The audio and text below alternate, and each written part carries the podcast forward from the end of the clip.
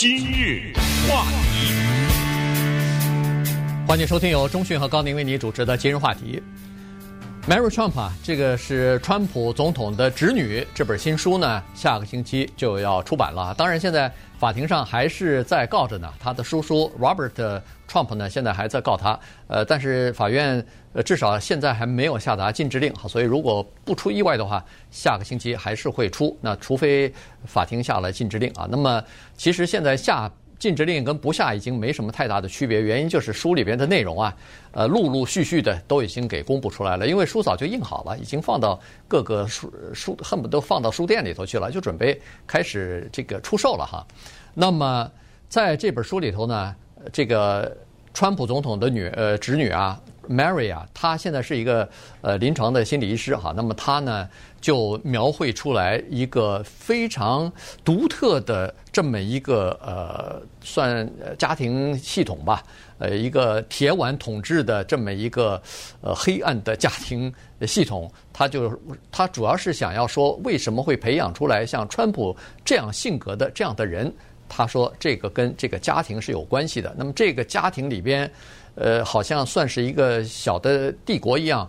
这个老大是谁呢？老大是他的爷爷啊，就是 Fred，就是川普的呃父亲啊。他打造了这么一个呃帝国啊。他是在纽约房地产开发方面呢，逐渐的奠定了自己的经济的基础。所以在家里边，他是一个大家长，他一个人说了算。于是，在这个家里边出现的各种各样的这种，呃，他认为说是不正常的。家庭关系啊，其实和这个家庭的结构是有密不可分的关系的。哎，介绍一下我们今天为什么要讲解这本书。呃，这个和之前讲的前国家安全顾问波顿的那个书的情况非常的相似，但是它也有不一样的地方。我们知道，在总统大选之前，尤其是前几个月啊，纪录片呐、什么电影啊，呃，各种各样的。不知道从什么地方就冒出一个过去的一个人呐，一段录音呐，呃，什么之类的就都会冒出来。这些呢，你要敢说和竞选没关系，那是站不住脚的啊。他选择在这个时间出来，这东西都是和竞选有相当直接的关系的。奥巴马那个时候竞选的时候，有个电影叫《美奥巴马的美国》纪录片；喜来利竞选的时候，有个电纪录片。叫做喜来利的美国，都是 Dinesh D'Souza，呃，这一个印度裔的一个右派的人拍的。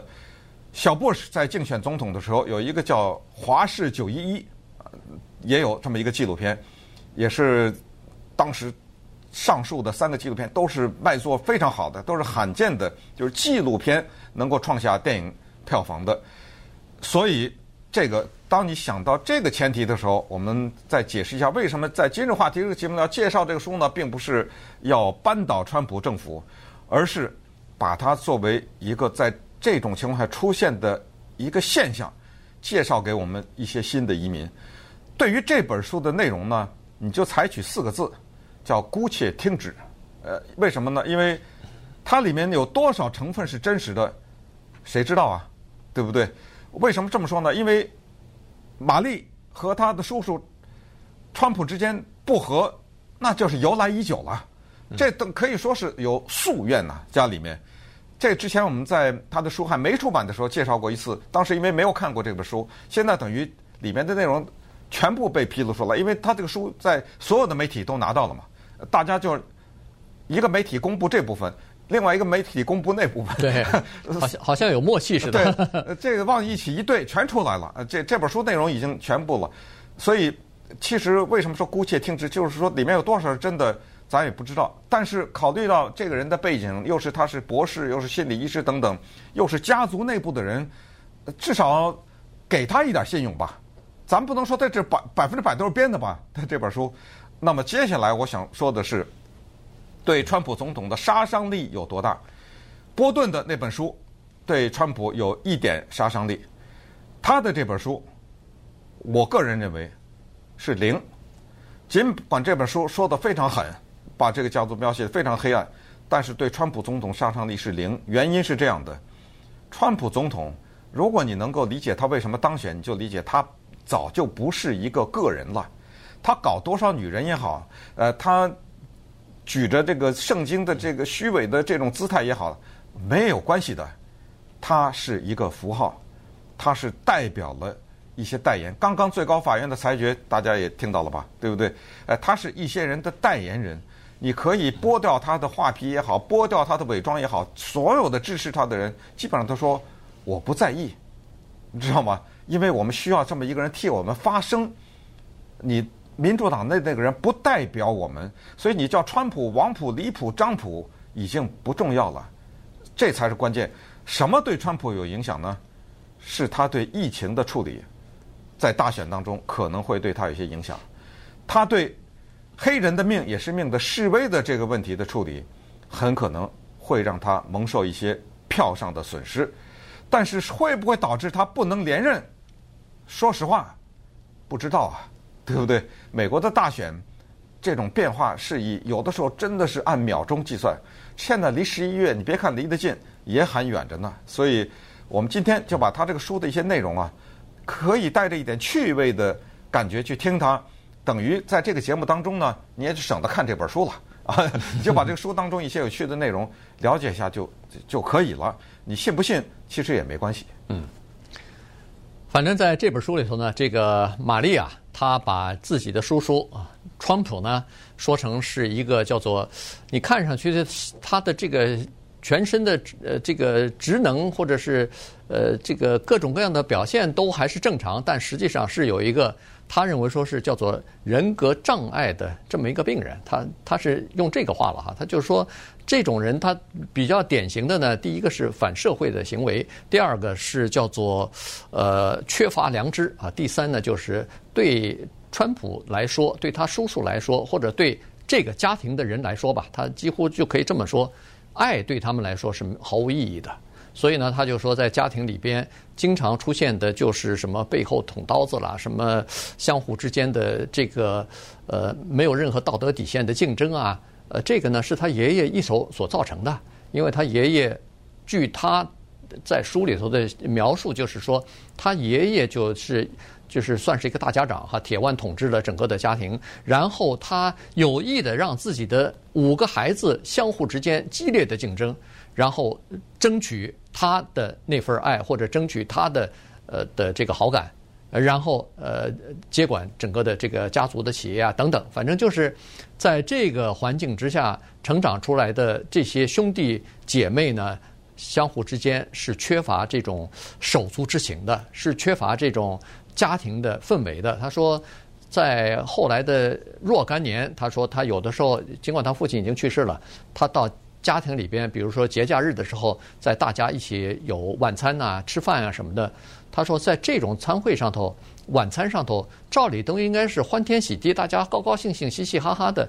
他说，在那些场合啊，基本上听不到笑声，看不到笑容。嗯，呃，如果按照他作为一个心理分析师的角度来分析的话，他认为川普总统呢有严重的自恋，他这个自恋已经到了爆棚的地步。就是心理学对一个自恋的人有九大衡量标准。他说，他把这九个全占了以外，他还多了，还不够，还不够啊！就是说，为川普这个人的自恋，心理学可能得研究出一个新 新的 尺度来，因为他已经爆掉了。所以，你像他对川普有这样的描述，实际上呢，说实话，这个也并没有太新的东西。川普自恋，所有人都知道啊。嗯。他在他的房间里挂着都自己的巨幅画像了，什么什么之类的，对不对？这都知道。但是呢，我觉得他指出来有一些家族的基因的这些东西啊，就是高度的冷酷啊，一切都围绕着金钱啊等等。这个东西呢，我觉得有一定的可信，但是还是那句话，对他没有什么杀伤度。比如他说的一个现在被媒体炒的最多的那件事儿。就是他在上大学的时候作假，他的 SAT 的这个成绩是假的。他请了他一个好朋友帮他去考试。那在二零一九年的时候，当时占据新闻头条的很多的就是大学作弊案嘛。嗯，对啊。这些有钱人让人去代考也好，虚假造自己的身份也好，履历也好，这些在二零一九年是大事。如果川普的这个事情是发生在二零一九年。他别说他是总统了，那他自己都得坐监狱啊，对不对？你看那个很多名人不是坐监狱了吗？对，对不对？哎，但是这发生在多年，他现在七十多岁了，这发生在他十九岁的时候，你想这多少年以前呢？而且呢，说实话，这个事情是你 Mary 这样讲，那个当年帮他代考的那那人还没出来呢，对不对？那人还活着没有也不知道，他也没点我我我不知道他点没点那个人的名字了。而且还有一个问题就是，这个人他站出来。他说：“对，当年是我代考的，他给了我多少多少钱，也是也可以是编的呀。那没错，对不对啊？对，你怎么证明啊？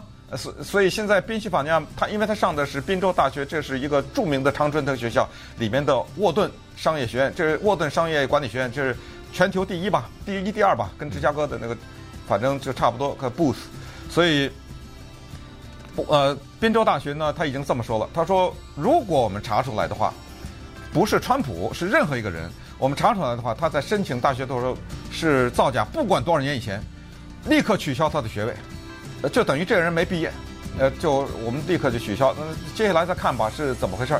好，那么稍待会儿，我们举几个具体的例子来看他们家庭的所谓的这种冷酷的基因和金钱至上的这种呃理念是如何发生在现实当中的。今日。话题，欢迎继续收听由中讯和高宁为你主持的今日话题。这段时间跟大家讲的呢是玛丽川普哈，她是川普总统的侄女啊，呃写的这本新书的一点点内容吧。那么她在书里头呢，当然写了一些具体的事情啊。你比如说，呃，她在这个书里头就写，二零一七年的四月份，川普总统当选总统没呃进去大概三个月吧，一月份进去的嘛，呃三个月之后。他呢，在白宫举行了一次家庭的宴会，哈，主要是请呃自己的家人亲戚啊一起到白宫去聚会一下。呃，是名义上呢是给两个姐姐啊，他的两个姐姐 Marianne 和 Elizabeth 呢，呃庆祝他们的生日。但实际上，整个这个宴会呢，基本上都是围绕着他，因为他。据玛丽是说，在整个的晚餐上头，他喋喋不休的，主要是讲自己的品、自己的美德哈，有几大美德，他一一的在告诉大家自己如何的了不起，呃，是这个事儿。然后呢，又去参观呃整个白宫哈，因为家人第一次来到白宫嘛，所以在参观白宫的时候，走到那个林肯卧室的时候，这是他们的主卧房了，呃，他就 呃 跟大家说，他说：“你看这里头布置的多么美轮美奂啊！”这是自从华盛顿乔治华盛顿之后，从来没有如此漂亮过，如此豪华过哈。呃，这个玛丽呢，她在自己的书里头括号括号括号写着，其实乔治华盛顿就是建国这个总统，并没有在白宫住过，因为那个时候的白宫还没建好呢。呃，所以呢，他就说这个川普在这方面的无知哈。呃，然后。呃，在晚餐吃完饭以后，其实老美都有这样的一个传统哈，就是说吃完以后围着桌边呢，大家会聊一会儿天儿。那么他的几个姑姑呢，就开始和川普一起回忆他们小的时候的一些往事。呃，就说那个玛丽的爸爸是大儿子嘛，是叫做 Fred Junior，他呢曾经在小的时候。好像欺负过这个川普哈，把一碗那个土豆泥什么扣到他的头上，所以这两个姐姐跟川普讲起这段回忆的时候，儿时的回忆的时候呢，是就就是开玩笑嘛，家里头的一些呃过去的这个时候呃这个这种小孩时候玩的这些事情呢，开玩笑，就没有想到玛丽是说她当时看到川普脸色铁青啊，那个时候 皱着眉毛，然后非常愤怒的说。把这件事说了一遍哈，然后他是就可以看得出来，其实七六七十年过去了，那时候他只不过六七岁的小孩子嘛，但是这件事情让他遭受的屈辱，他肯定至今都没忘记啊。对，呃，在一个大家族当中啊，跟中国古代的宫廷一样，也有所谓废长立幼这个问题。呃，在川普这个家族当中呢，就典型的出了这个情况。当然，这里废长立幼指的是男孩子啊，女孩子就不算了，所以。川普呢，他上面有个哥哥，就是玛丽的爸爸。当他的哥哥展现出对家庭的这生意一点都没有兴趣的时候呢，呃，川普总统其实除了加入到他自己的父亲一起给哥哥施加压力之外呢，他是非常庆幸的，因为等于他获得了这个机会，他变成了家族的继承人和他父亲去世以后的掌门人。但是就刚才讲到家族的残酷，就有两个例子能证明这一点。一九八一年的时候呢，川普的哥哥因为酗酒过量，心脏病发作，被救护车送到医院去。在送到医院的路上，他的侄女玛丽就通知了家里所有的人，说：“你们快医院来，因为我爸爸不行了，估计可能到医院很快就死了嘛。呃，赶紧来！你想，我们把这个放在任何一个其他的家庭。”就算是关系不太好吧，也没有说家里的孩子要死了不去看吧。从川普的爸爸妈妈到他的什么姐姐什么，到他的，到他自己，那一天晚上，川普总统听到说他哥哥心脏病发作，在医院里生命垂危，他做了人生的这样一个奇怪的选择，他看电影去了，他买了张电影票看电影。那一天晚上，他的哥哥在没有任何一个家人。在身边的情况下，离开了这个世界，这是一件他的书里描写的一个事情。另外一件事情更有意思，这更说明这家人的，我我我就是觉得很奇怪的一个扭曲的心理。川普的妈妈在圣在感恩节的晚宴上呢，在大家在在缺乏欢声笑语的这个晚宴上，他吃了一块肉，这块肉吃坏了，一下子堵住了。噎住了。我们知道人是完全可以因为一口东西没咽好送命的，呃，比比皆是这样的例子，所以才有最著还特别著名的 Heimlich Maneuver，就叫海氏手技，就从背后，大家都知道拿手勒住腰，然后猛力的一拉，让他把这东西吐出来，吐不出来，这个人就送命了。当玛丽呢被这块肉堵住的时候，不是玛丽，是玛丽的、啊、玛丽的奶奶，奶也叫玛丽啊，那她的奶奶也叫玛丽啊。呃，被这块肉堵住的时候，他整个人弯着腰就不能行走。那么这个时候，玛丽的父亲就是去世的那个 Fred，因为他受过训练，他做过义务的急救车的驾驶员，他立刻抱起他这妈妈，带到厨房里去，在厨房里对他进行这个海氏手技的紧急救护。整个的过程，全家人在那吃饭那儿，没有一个人离开座位，没有一个人。问都不问，继续谈话，好像这个事儿没发生一样。等他把他妈妈救活了以后，送回到餐厅的时候，在座的有三个人鼓了鼓掌，其中有一个人淡淡的说了一声 “Good job”，做得不错，就像这件事儿没发生一样，大家继续吃饭。